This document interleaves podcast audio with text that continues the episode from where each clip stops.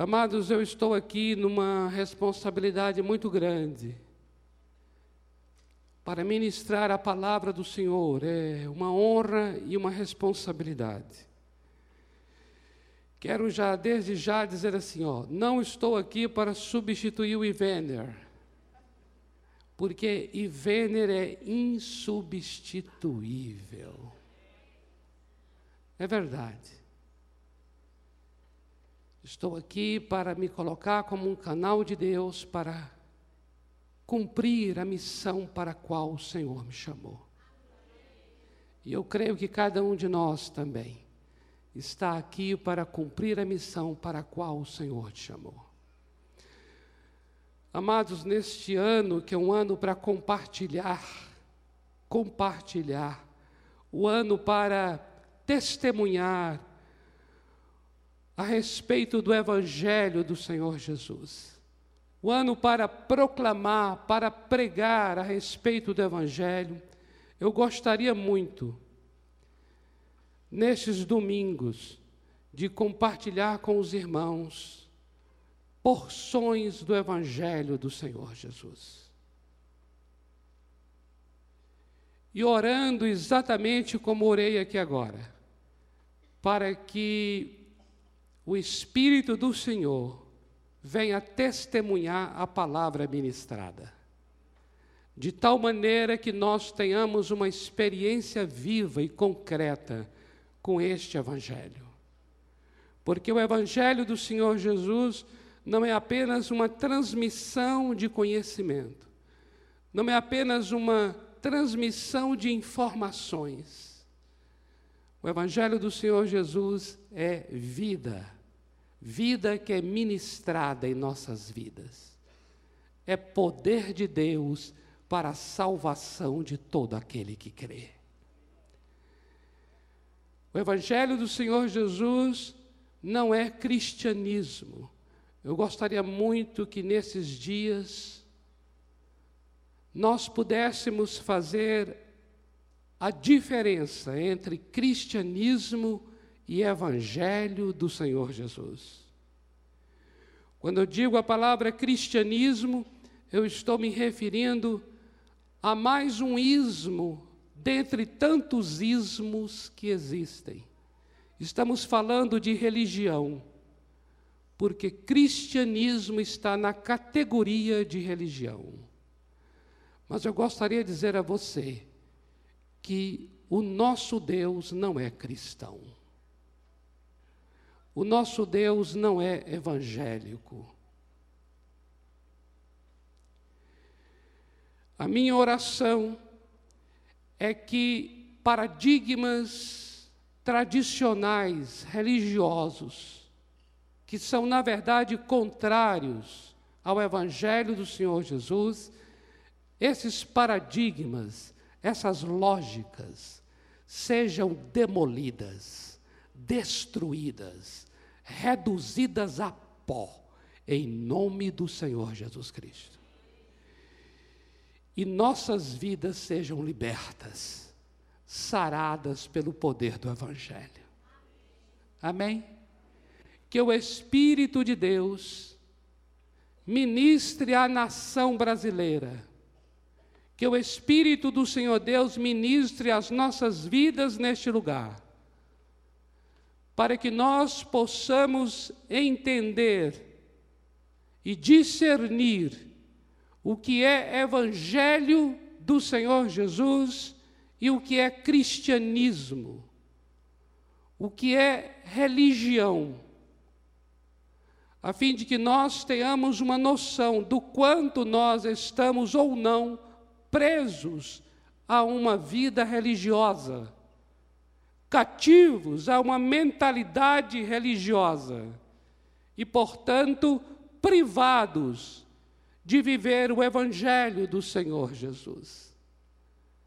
Eu oro para que o nosso Deus nos, nos traga esse entendimento e o Espírito do Senhor Deus nos ajude, nos auxilie, coopere conosco testemunhando, testificando, assinando embaixo com a sua unção. Amém? Porque o que nós queremos é isso. é que o Espírito de Deus, nesses encontros, neste lugar, venha assinar embaixo, venha selar a palavra, venha dizer como quem, como quem está dizendo: é isso mesmo, é isso mesmo. Eu coloquei diante dele esse tempo nosso, dizendo assim: Senhor, eu quero ser uma voz do Senhor. Eu não quero ser mais nada senão uma voz. Como João Batista respondeu àqueles que o indagaram, perguntando quem ele era, João Batista respondeu: Eu sou a voz. Eu sou a voz daquele que clama. Semelhantemente, ainda que não há como comparar-me a João, mas eu gostaria de que tomar essa resposta de João e também dizer aos amados: ser uma voz. É isso que eu coloquei diante do Senhor. Senhor, quero ser uma voz, uma voz do teu clamor. Porque o nosso Deus está clamando para que o verdadeiro Evangelho seja vivenciado pela sua igreja. Para que o verdadeiro Evangelho seja vivenciado nessa nação brasileira. Para que o verdadeiro Evangelho seja conhecido e vivenciado por cada brasileiro. Há um clamor em Deus.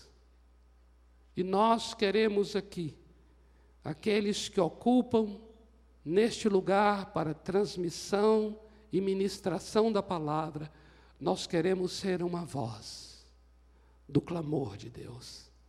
Amém? Por isso eu gostaria que nós abríssemos a palavra, amados, no Evangelho de Mateus, capítulo 12, dos versículos 1 ao 8.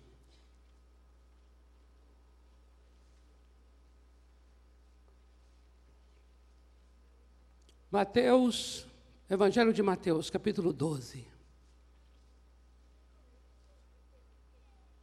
Versículo 1 ao versículo 8.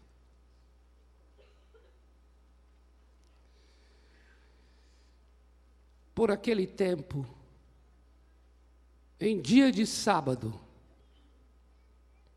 passou Jesus pelas searas. Ora, estando os seus discípulos com fome, entraram a colher espigas e a comer. Os fariseus, porém, vendo isso, disseram-lhe: Eis que os teus discípulos fazem o que não é lícito fazer em dia de sábado. Eu queria só esclarecer rapidamente aqui aos amados. O sábado dentro do mundo judaico, faz parte da lei do Senhor, um dia para descanso. Mas é muito bom que a gente entenda uma coisa a respeito de religião. Religião tem uma capacidade absoluta de tomar um mandamento que originalmente é bom e transformá-lo num peso, num peso quase que insuportável de carregar. Religião tem uma habilidade de transformar a leveza numa coisa pesada.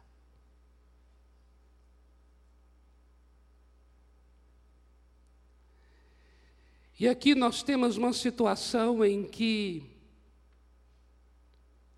o Senhor Deus estabeleceu o sábado para ser um dia de descanso e nenhum trabalho ser feito. No entanto, muitas outras leis, humanamente elaboradas, foram criadas em torno do sábado. Tantas que foram, que quase se tornou impossível obedecer a esse dia de descanso. Para exagerar um pouco, parecia que era quase impossível, era quase que não se deveria respirar no sábado. Porque respirar era um trabalho do corpo. Eu sei que eu estou caricaturando aqui, mas é mais ou menos para você ter uma ideia quantas leis humanas foram criadas em torno desse dia, de tal maneira que o dia que deveria ser para descanso tornou-se um dia pesado. O que deveria ser para um dia agradável tornou-se um dia que ninguém queria que se aproximasse e chegasse o dia. E os fariseus representam uma ala bastante severa, ainda que com uma motivação correta de querer preservar a lei de Deus, no entanto, eles foram daqueles que elaboraram essas leis, fazendo o dia ser um dia muito difícil de ser obedecido. E aqui nós temos uma situação em que os discípulos estão com fome. Eu quero falar de fome. Estão com fome. Mas era um dia de sábado. E eles foram pegar espiga de milho. Era sábado. Amados, fome, fome. Fome não liga muito para dia, não. Você sabia disso? Quem tem fome tem pressa.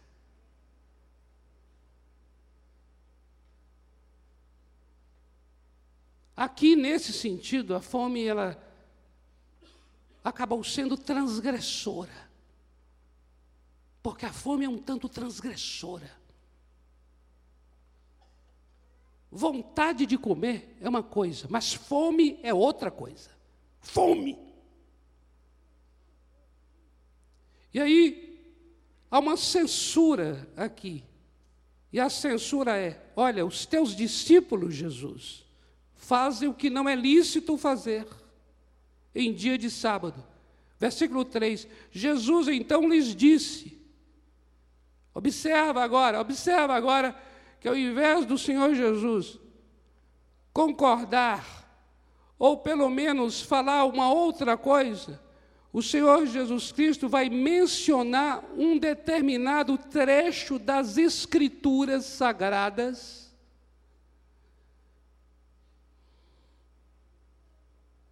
E, portanto, ao mencionar o texto, ele está, ele está também invocando um momento tão sagrado o quanto porque se o sábado está mencionado nas Escrituras Sagradas, o Senhor Jesus vai agora também mencionar um trecho da mesma Escritura.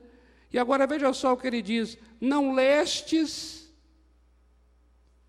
o que fez Davi, quando ele, Davi é o rei Davi, quando ele e seus companheiros tiveram fome, fome. Amados, esse trecho ao qual o Senhor Jesus se refere está lá no primeiro livro de Samuel, capítulo 21, versículo 6. Samuel, che Davi chega com seus companheiros com fome, pergunta ao sacerdote: tem, tem, tem, tem uns cinco pães aí ou qualquer outra coisa. Sabe quando você está com muita fome, assim, que parece que qualquer outra coisa.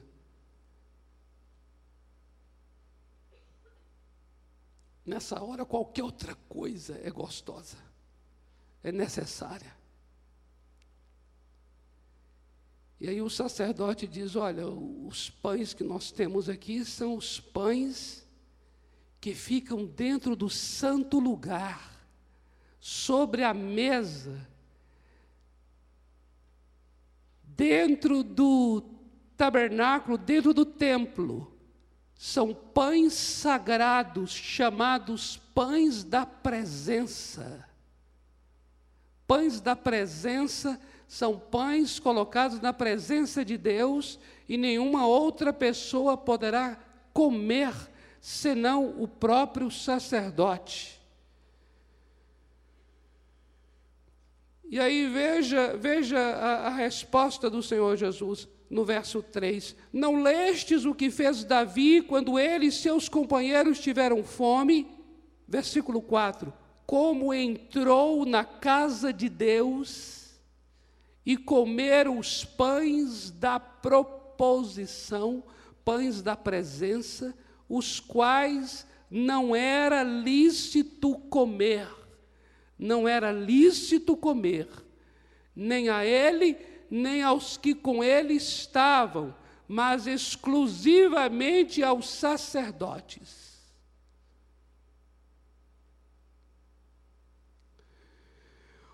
Ou não lestes na lei que aos sábados os sacerdotes no templo violam o sábado e ficam sem culpa?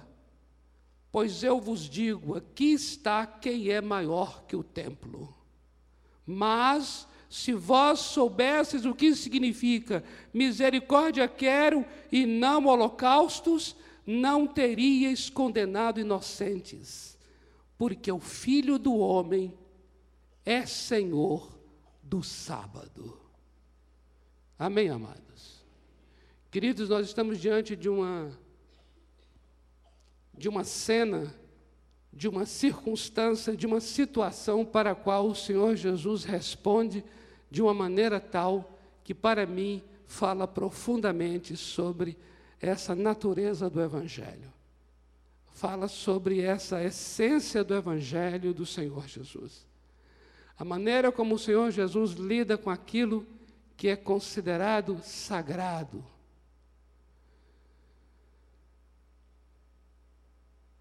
A maneira como o Senhor Jesus lida com aquilo que é considerado religioso e, portanto, separado. Eu sei que talvez eu e você não tenhamos o costume com esse com esta descrição mas mesmo não tendo esse hábito e não sendo nosso conhecimento, eu creio que você já percebeu que dentro do templo tem um local que é chamado Santo Lugar, e nesse santo lugar só tem acesso o sacerdote. E nesse santo lugar tem um candelabro, tem um altar de incenso, e tem uma mesa que fica com os doze pães, chamado pães da proposição ou pães da presença de Deus. Pães que são tocados somente pelo sacerdote, pães que são trocados somente pelo sacerdote, pães que são comidos somente pelo sacerdote. E agora, quando o Senhor Jesus é indagado nessa censura que é feita aos seus discípulos porque eles estão comendo no sábado, Jesus então menciona essa cena para dizer assim: Davi, o rei Davi, a quem nós temos o maior respeito, ele e seus companheiros, quando tiveram fome, eles comeram daquilo que não era lícito. E quando o Senhor Jesus vai começando a falar sobre o, essa, essa, essa atitude de Davi, aquele momento quando foi dado a Davi e a seus companheiros o pão do que não deveria dar, por causa de uma fome que havia neles, e o Senhor Jesus começa aqui a falar sobre ele ser Senhor do sábado e ele ser maior do que o próprio templo. Para mim, nessa hora, amados, o Senhor está tocando naquilo que é visceral no ser humano. Quando fala de fome, está falando naquilo que é visceral, está falando daquilo que é das nossas entranhas. Fome não tem religião, fome não tem credo, Fome não importa qual é a nossa orientação sexual. Fome não importa em que nós acreditamos. Fome não interessa a nossa etnia ou a cor da pele. Fome não interessa qual é a nossa graduação, se somos doutos ou indoutos, se somos pobres ou ricos. Fome não tem nenhum vínculo com gênero. A fome é a fome. Quando o Senhor Jesus está falando sobre uma fome em que eles têm, e por causa dessa fome, acaba de alguma forma, eu coloco entre aspas aqui, transgredindo um mandamento, transgredindo, na verdade, um protocolo. Eu começo a entender que a fome ela é irreverente.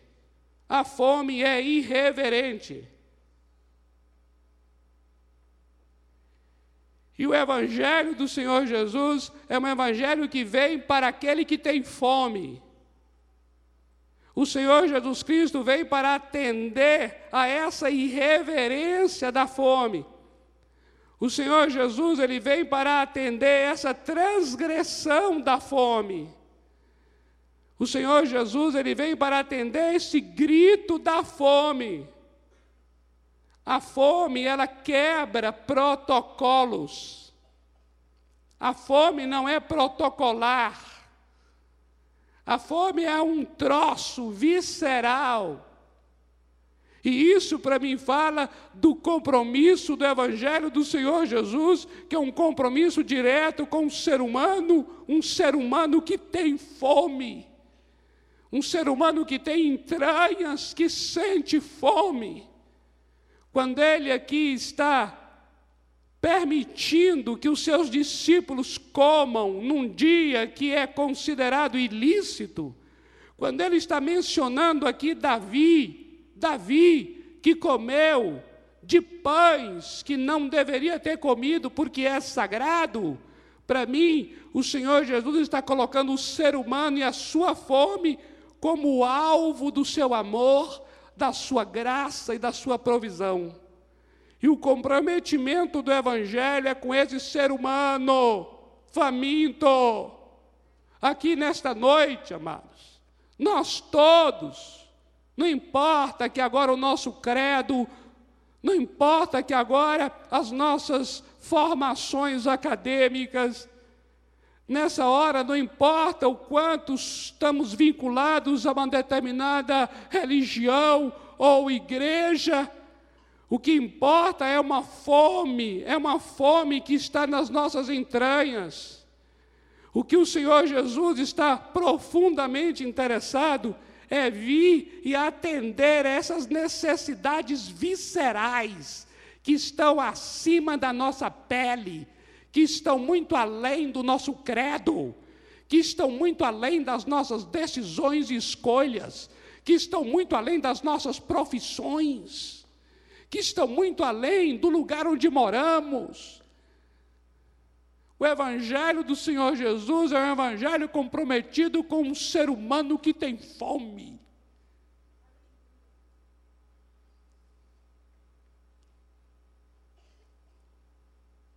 Quando o pastor Joanã falou aqui,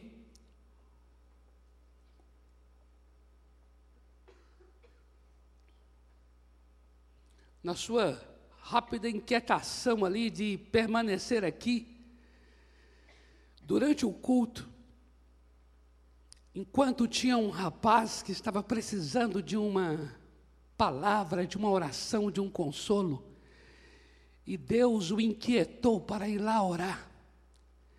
Eu tomo esse momento para dizer assim: o que pesa numa hora dessa, o culto, o culto dessa hora, o culto que importa é descer lá e ir lá orar. Não interessa ficar aqui. Ficar aqui é protocolo. E a fome, ela é transgressora. A fome não obedece protocolo.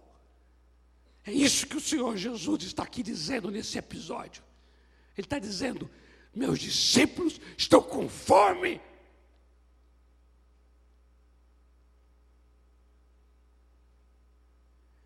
mas é sábado, é, não pode comer. Mas como é que é isso? Como é que pode a instituição ser maior do que a vida humana? Como é que pode? Quanta gente está dentro da instituição, está obedecendo às regras da instituição e, no entanto, está com a vida despedaçada, destruída. Como bem mencionou o pastor, Estamos nós aqui tão desgovernados interiormente, despedaçados, sem sentido de vida, e muitas vezes continuamos a cantar como se normal tudo fosse, continuamos a praticar os rituais religiosos como se isso fosse, aí daqui a pouco desaparecemos de tamanha angústia, solidão. Daqui a pouco damos fim à nossa vida e a gente diz assim: mas Fulano, como estava lá sempre com a gente. Evangelho do Senhor Jesus é um evangelho comprometido com essa fome visceral. Ele chega lá e diz: Onde é que dói? Onde é que dói? Tua vida não está uma vida autêntica, meu filho. Tua vida não está uma vida coerente. Não está uma vida integral tua vida está uma vida dupla, uma vida dúbia, uma vida dividida, esquizofrênica.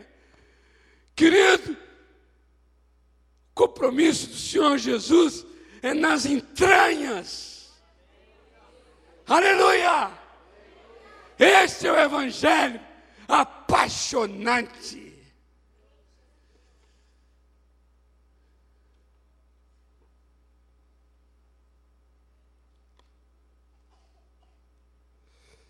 Eu posso estar aqui tão certo religiosamente e tão perdido espiritualmente.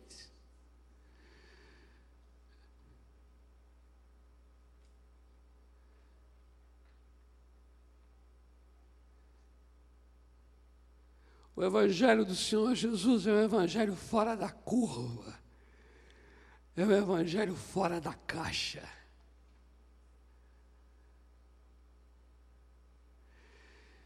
Ele veio e viu aquele povo sendo oprimido por tantas leis, tantas regras, uma vida religiosa austera e ao mesmo tempo um povo estressado, um povo esgarçado, um povo totalmente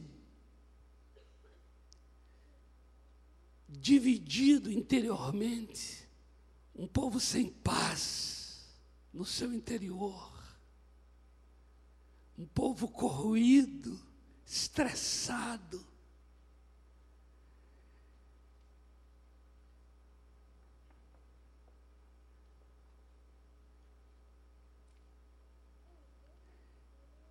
E ele vem a essa pessoa e diz assim: Vem a mim, você que está cansado, sobrecarregado de tanta essa vida religiosa tua, vem a mim e eu te aliviarei.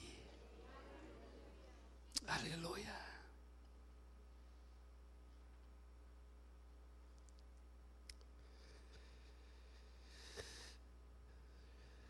Eu queria ler um texto extremamente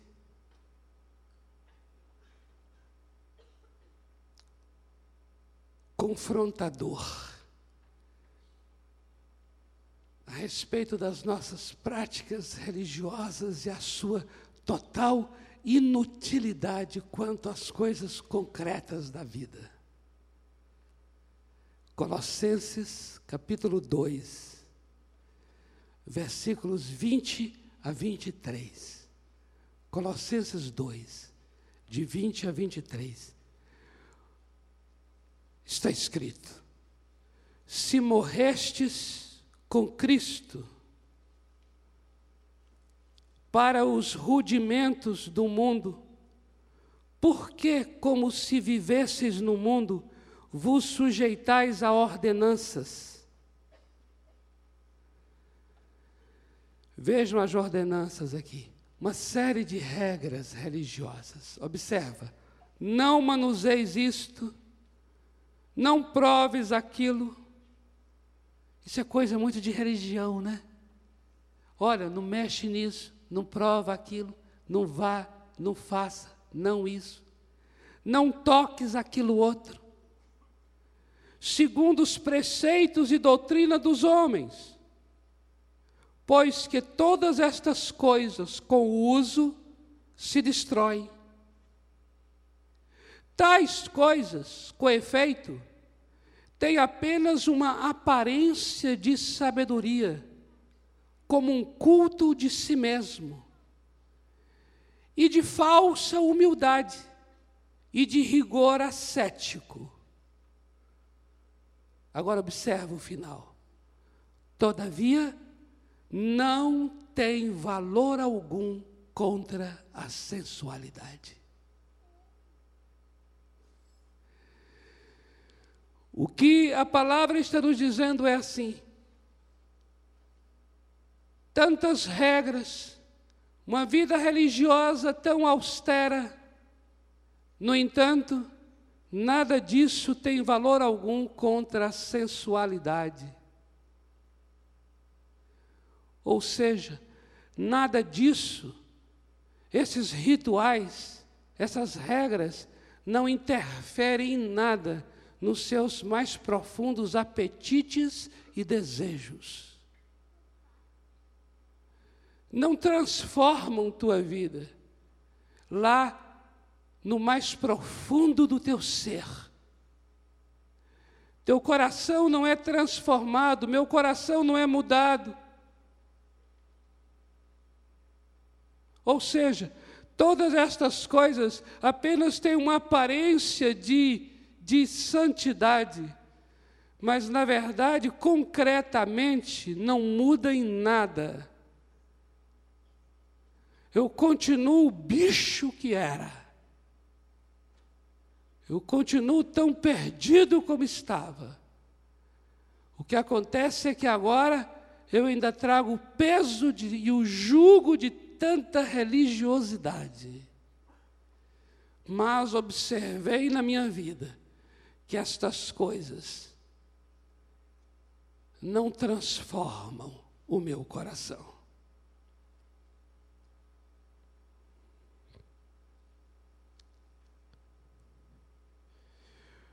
Quando nós lemos Romanos, capítulo 8, versículos 3 e 4, aqui está o Evangelho do Senhor Jesus. Aqui está o Evangelho. Romanos 8, versículos 3 e 4. Aqui está o Evangelho.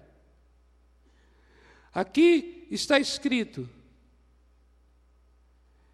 que a lei, com todos os seus mandamentos, ela se tornou uma coisa muito fraca por causa da carnalidade nossa. Ou seja, as coisas viscerais que fazem parte da nossa vida tornam a lei algo fraco, enfermo. Por quê? Porque o que nós trazemos no mais profundo do coração é mais forte do que o ensino que recebemos.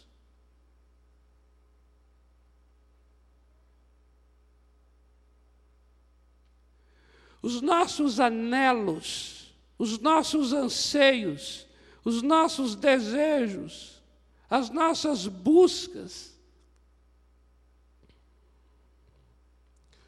os pecados, a carnalidade, a depravação, a perversidade do nosso coração torna a lei enferma e fraca. É como alguém que está pregando aqui um mandamento tão bom, e esse mandamento, quando chega ao nosso coração, nós temos uma outra forma de vida. Nós trazemos nos ossos marcas da nossa família, trazemos no sangue um DNA da iniquidade.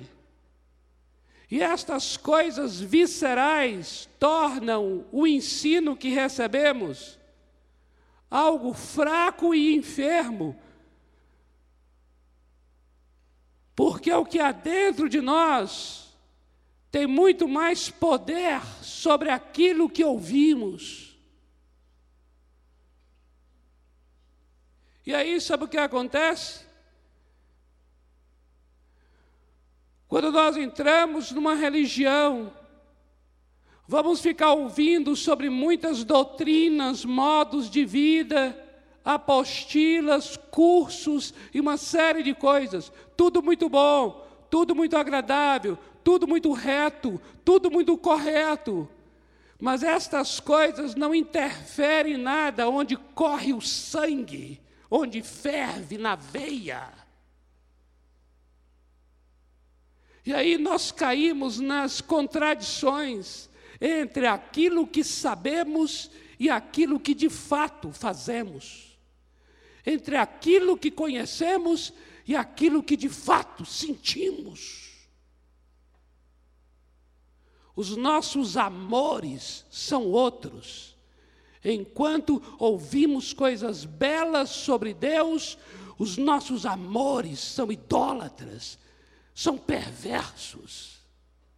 Nós temos outros anelos e outras inclinações.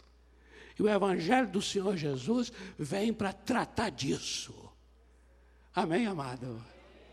É coisa linda. O Evangelho do Senhor Jesus é o evangelho que sangra. Que sangra. Ele não é simplesmente um mestre que veio dar aula sobre boa conduta. Ele é a palavra encarnada, suspenso no madeiro, nu, nu, escândalo para judeu e loucura para grego.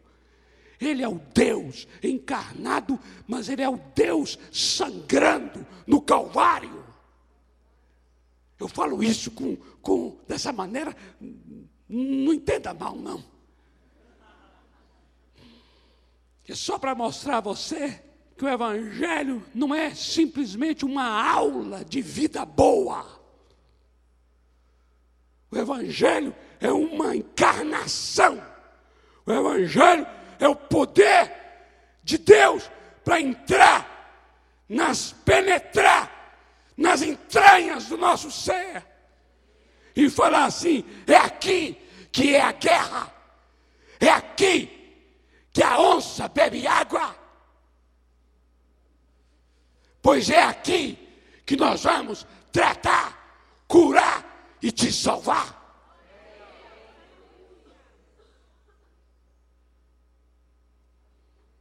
Veja só Romanos 8. Romanos 8, 3 e 4 está dizendo isso. Essa lei maravilhosa, ela tornou-se fraca diante do poder dessa carnalidade. Sabe o que Deus fez? Deus não deu uma aula sobre como é que se vence a carne. Não. Deus não deu uma aula teórica sobre boa conduta. Não. A Bíblia diz nesse texto que Deus enviou seu filho é uma ação concreta na história.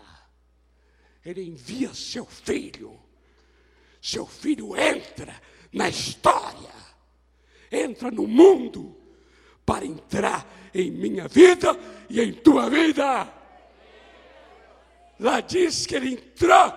Deus enviou seu filho e enviou na semelhança da carne pecaminosa para, no tocante à carne, na cruz, destruir o poder do pecado.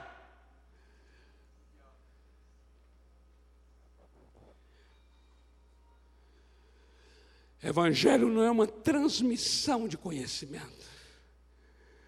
Evangelho é uma transmissão de vida. Vida. Vida. Amém, amadas? Vamos orar?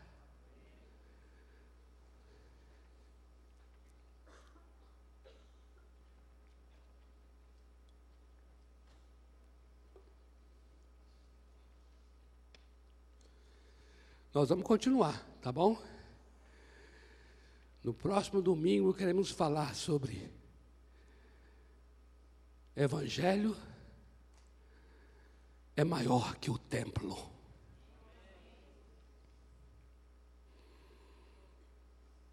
Jesus não cabe aqui. Amém?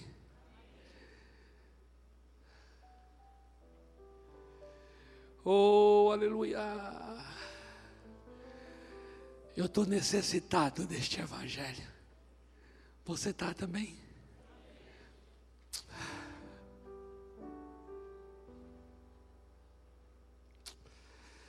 Já desde o começo aqui, o Senhor Jesus está aqui dizendo assim: Vamos falar sério, querido. Deixa essa conversa religiosa de lado. Vamos falar sério.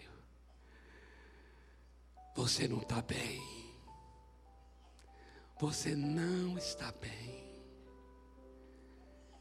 E eu quero entrar.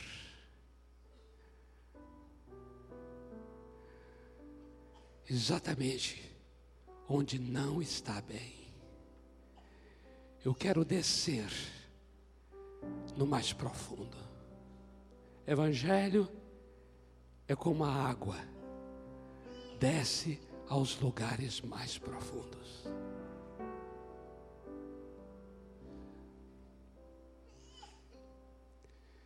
Eu conclamo você para a gente tirar essa roupa de cristianismo e nos revestir do Evangelho do Senhor Jesus Cristo.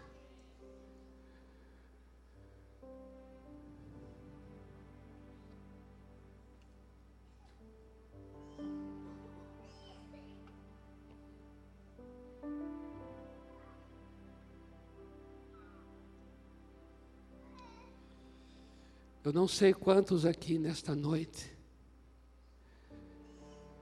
já tiveram uma experiência com o Evangelho de Jesus.